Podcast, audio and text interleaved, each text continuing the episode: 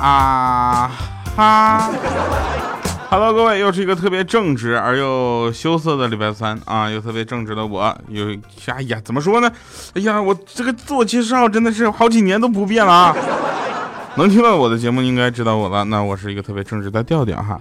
这个为大家带来的节目呢非常不着调啊。今天为什么要啰嗦这么长时间呢？是因为今天竟然进入了三月份。二零一七年，你有感觉吗？已经第三个月了，天哪，马上就要过年了吧？好了，我们看一下啊，这个首先感谢大家上期节目点赞、留言、打赏啊，这个打赏是越来越少了呀。明白，大家日子也都不好过。像我这么正直呢，我就不在乎这个啊，这个反正希望大家能够尽量多的把我的节目分享出去，好不好？呃，说一些好玩的啊，这个说调啊，去武汉拍那个，呃，呃，拍网剧有什么心得啊？心得就是可能你们看完这个网剧之后，欠儿灯就火了。他在里面客串了一个角色，不能说太多啊。我们继续说，说今天我在街上呢遇到一个女孩啊，她跟我说说哥能借我十块钱吗？我几天没吃饭了。我就看她那模样，哎呀，这怎么办呢？我当时我慈悲心当时就爆发了，你知道吗？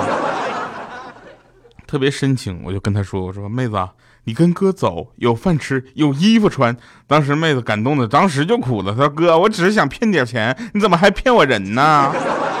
不是你能放手吗？我特别害怕，真的。”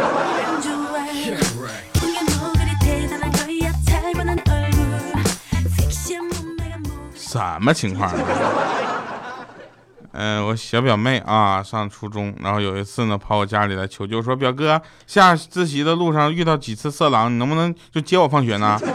当时我就作为一个很正直的人，我毫不犹豫就答应了。当天晚上，迎面走过来一个帅小伙，当时我表妹就大喊说就是他，我上去一个背摔，然后一下就给他摁住了，你知道吧？正想动手呢，我妹就拦住了，她说小伙啊啊，这是我表哥空手道高手，知道吧？今天你不加我微信你就甭想走。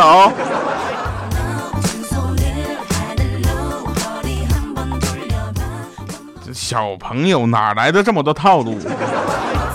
套路就套路，把你哥我也给套进去了。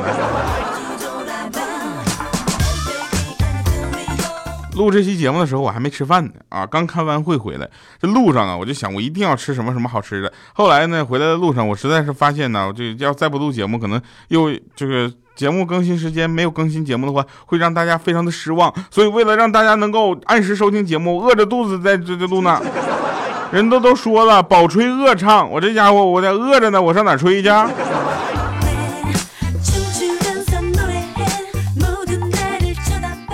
前些天吧，我就看到一对情侣搁那吵架，那男孩不说话，就看着女孩在那笑，哎，然后那女孩呢，噗呲一下就绷不住了，扑倒在男孩的怀里，一把把他抱住啊，然后那个就说说连吵个架都不会，讨厌，以后你要怎么办呢？当时我就 get 到了，你知道吧？我当时呀，我去，这小伙子可以呀，长江后浪推前浪，这学会了，朋友啊！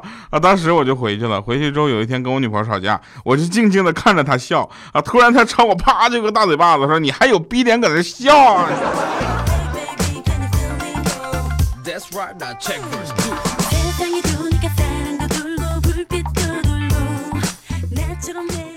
事情的发展不应该是这样的呀。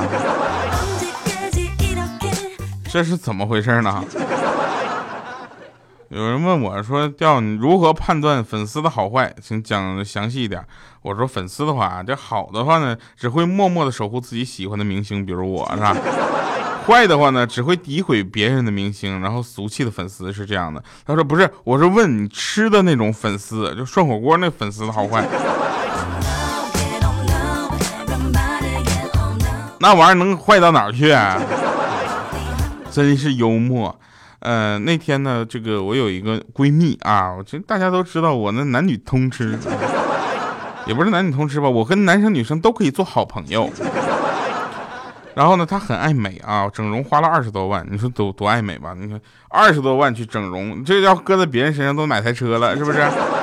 我就问她，我说整容你不怕疼吗？啊，她看了我一眼，她说你都不怕丑，我怕什么疼呢？我丑这件事情，你必要这么说吗？再者说了，你现在说我丑这件事情完全的不合道理，知道吗，朋友们？我跟你们讲，我丑是因为我心地善良，对不对？因为大家都忽略了我的长相，实在是不想看，所以直击我心灵，发现我的心灵非常的善良。那天在历史博物馆啊，历史博物馆不都按朝代、按什么历史这个时间轴来，大多数都是这样哈，来那个布展的，对不对？在历史博物馆听到有那个观众搁那打电话，说哎喂，你搁哪儿呢？那啊，你还搁西周呢？哎呦，我已经到汉了，一会儿搁唐那块见，好不好？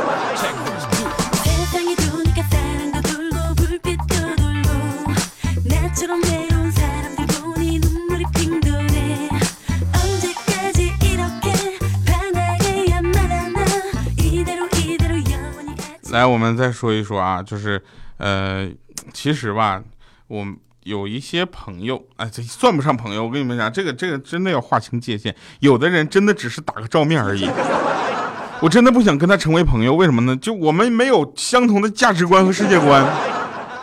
他觉得做的对的一些事儿，我觉得简直是忍无可忍的，是吧？然后呢，我们就有一次啊，去那个珠宝店里啊，珠宝店里他就跟主人说：“哎，我说服务员来看一下有没有伊拉克的钻戒。”啊！服务员当时都气笑了，说：“先生，您说的是一克拉的钻戒吧？”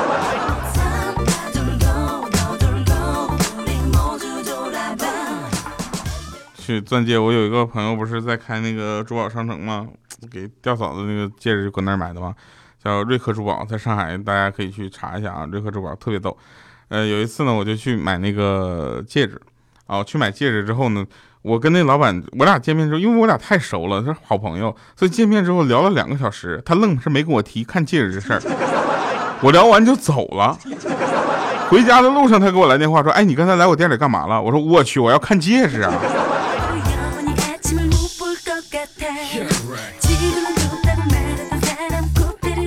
说有一位啊，这个蹬着三轮车的收破烂的大爷，不小心的把前面的一辆宝马车给蹭了。啊，这个时候大家就应该知道大概的剧情了，但是并不是这样的。如果是这样的话，我会说吗？是不是？然后那个宝马车车主呢，当时很生气，走下来之后呢，从裤兜里掏出一把小刀啊，然后在那个锈迹斑斑的三轮车上狠狠地划了一刀啊，然后再瞪着那个大爷就说：“咱俩扯平了。”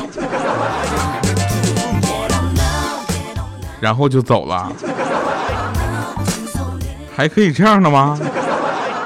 不管不管怎么说啊，不管这个段子是真的假的啊，如果是真的话，那个宝马车主好样的啊，没有难为那个大爷。但是，呃，大爷你也是慢点蹬，这蹬蹬蹬蹬蹬蹬那快，你心脏受得了不？前两天某奖项颁奖啊，某影片获奖啊，获一半发现颁错了，这个事儿我跟你说，简直是业界一大笑话。然后某制片人搁那块豁然感言呢，说感谢组委会，感谢主持人，感谢所有人，感谢爱你们，我爱你们。啊，主持人说不好意思啊，我们弄错了。当时制片人哦，感谢感感谢感谢你们八辈祖宗。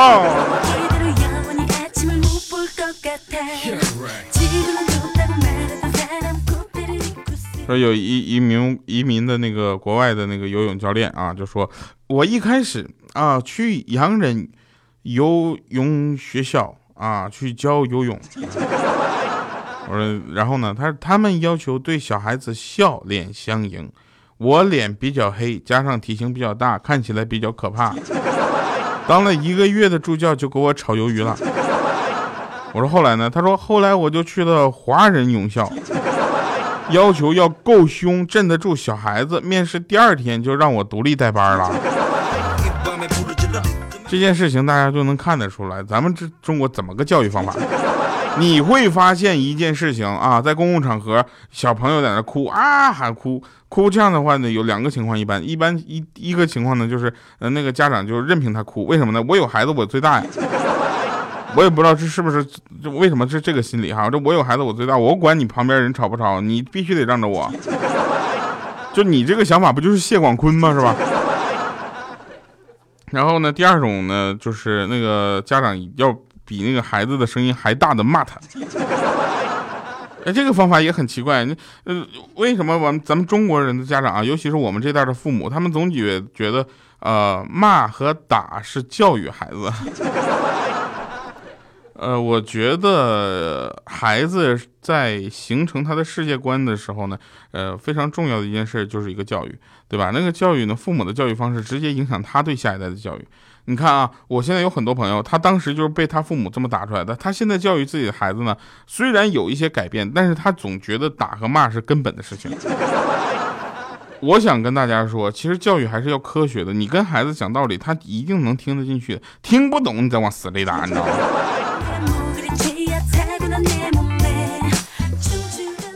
说有很多东西都是需要我们的个呃个人素质、教育素质和整体的素质一步一步的去改变，它不可能从第一天啊特别低，第二天就特别高，这不可能的。我跟你说，你可能的话也是装的，你知道吗？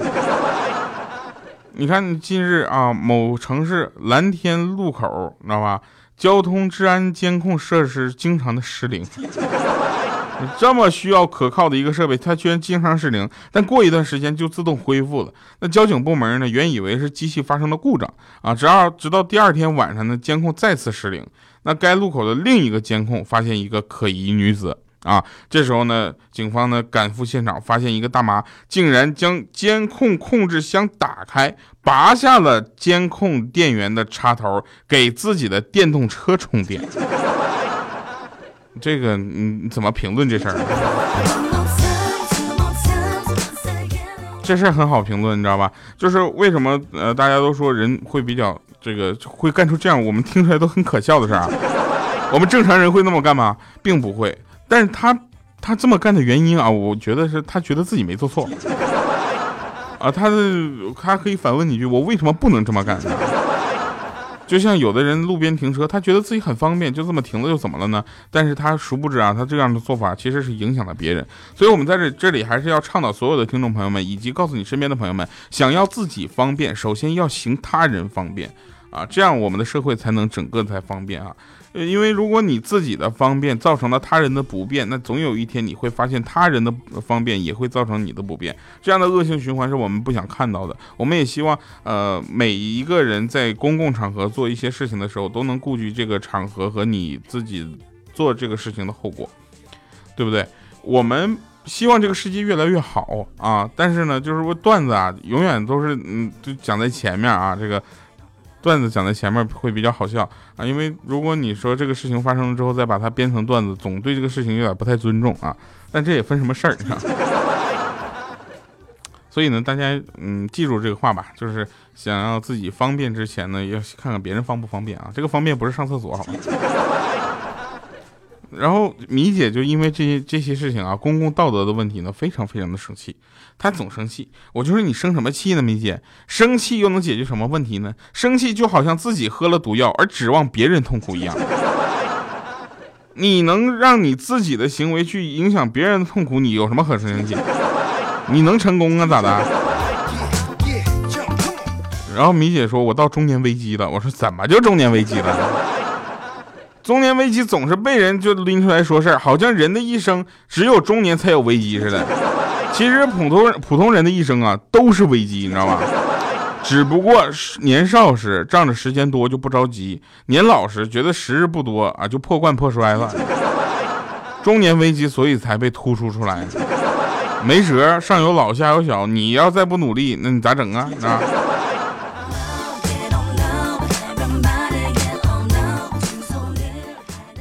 有人问说早上起不来有什么窍诀啊？诀窍窍诀有啊，睡觉前多喝水啊，第二天早上就会被尿憋醒。但是对于自制力比较差的人，不建议尝试。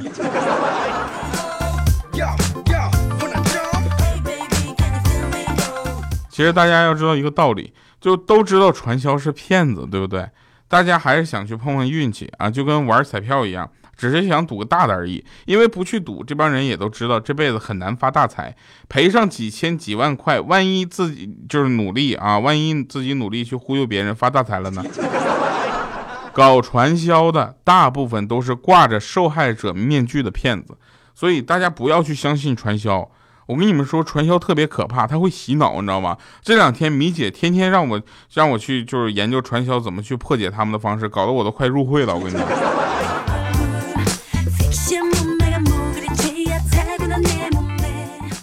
来，我们简单看一下上期节目的留言啊。上期节目的留言那个还是挺丰富的。哎，我发现一个问题啊，就是大家留言的时候呢，就是比较喜欢连续留啊。这件事情呢，我希望大家坚持。上期节目的留言是咱们说异地恋必听的那期啊，然后好多人都说呃听着很难受，因为他就是异地恋。异地恋，我就跟你讲，异地恋有什么奇怪的吗？我跟你讲啊，异地恋。就是让你更加努力的为你们以后的这个未来而就是努力奋斗，知道吗？不要把那个事情扩大化。有个叫校医名叫段真，他说自然课老师问说为什么人死后身体是冷的啊？没人回答。老师又问没人知道吗？这时候正直又羞涩的调调站起来说，因为那是心静自然凉。老师。某天早上啊，以严厉著称的某长官问晨练的调调说：“你冷吗？”啊，调调回答：“不冷。”啊，长官就问说：“那你颤抖什么？”我说：“这这这都冻的。”花儿悠悠开，他说：“调调第一次评论啊，听到自己的故事被你讲出来，突然就流泪了。谢谢你也谢谢命运，让我能和自己相爱的人在一起。祝调调节目越来越好啊，永远支持你，谢谢啊。”嗯，这个这个段子有点老，但是你这个留言被顶上来，必须读啊。他说两只苍蝇去吃饭，小的问大的说：“大哥，为什么我们每天都要吃屎呢？”哦，大的说了：“吃饭的时候不要说这么恶心的东西，好不好？”那些问调调是真名的朋友，你们可以真的去百度一下，搞得都很尴尬。朋友们，你们真的以为调调这是我的真名吗？如果是坚持这么以为的话，我可以合合适的 去改一下哈。来吧啊，那今天的最后一首歌《男才女貌》啊，做你的一半。其实二月份是温暖恋爱季，我们总希望把这个好的东西留给你身边的另一半，所以呢，做你的另一半又成为每个人对自己的另一半最好的向往。这这里啊，我怎么说呢？呃，不管你们是不是这么想的，反正我把我的听众朋友们当做我的另一半。感谢各位收听，下期节目再见，拜拜，各位。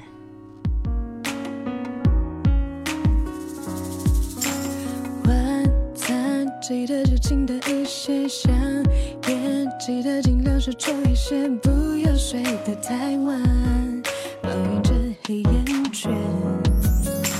K 歌，把你喜欢的唱一遍，吃饭，绿色的要多吃一些，不要忙得太晚，让我心疼一夜。把不好的习惯改一改，一定记得出门要带着伞。淋湿了记得把头发擦干，不要说这些都跟我无关。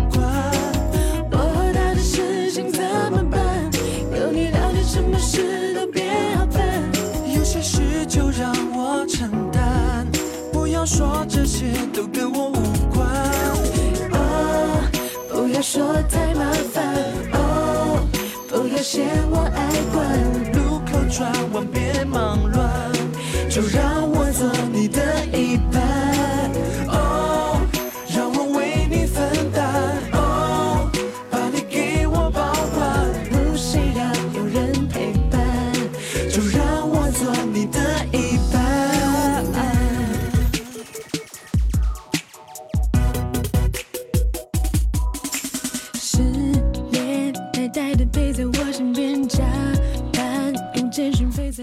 神返场了啊！这个怎么说呢？我是一个很腼腆的人 啊。然后有人问我说：“调，你因为穷做过最违心的事儿是什么？”我说：“上班儿。”他说：“那你因为穷做过最违心的事情，违心的不能再违心的事儿是什么？”我说：“加班。”好了，以上是今天节目全部内容，感谢各位收听，同时也希望大家把节目点赞、留言、打赏，继续跟我们分享出去。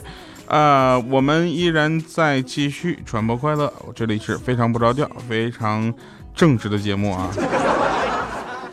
拜拜，各位。两半有什么时候别好烦，有些事就让我承担，不要说这些都跟我无关。哦，不要说太麻烦。哦，不要嫌我爱管。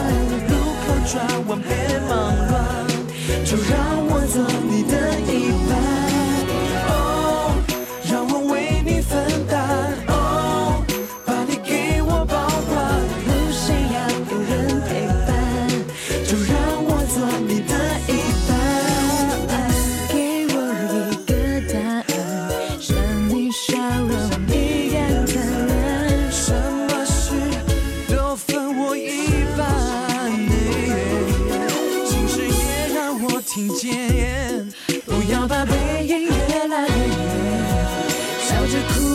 依然面对着面，每个我们的片段。